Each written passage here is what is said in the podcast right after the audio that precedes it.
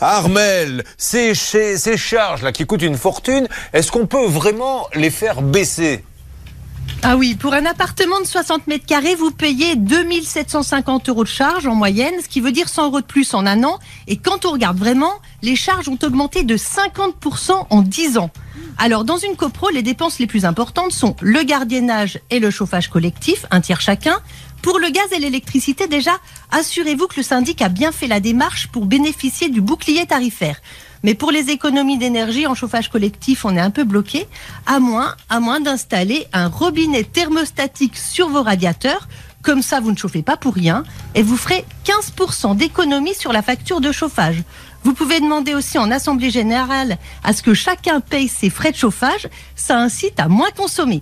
Après, bon, quand on parle charge de copropriété, le réflexe est de dire le syndic il coûte trop cher, faut changer.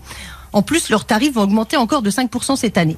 Mais en fait, s'il fait bien son travail, il faut le garder. Et si vous n'êtes pas satisfait, ce n'est pas la peine de le payer moins, ce sera pire. Donc pas d'hésitation, vous changez. Maintenant, on peut faire la chasse au gaspille en épluchant les vieux contrats, comme l'assurance de la copropriété, elle augmente chaque année. Vous pouvez payer facilement 15% moins cher en renégociant. Vous pouvez également faire des économies sur la dératisation.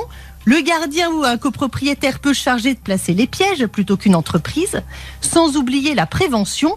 Faites vérifier la plomberie ou l'électricité pour éviter les grosses réparations. Ça, c'est une vraie source d'économie.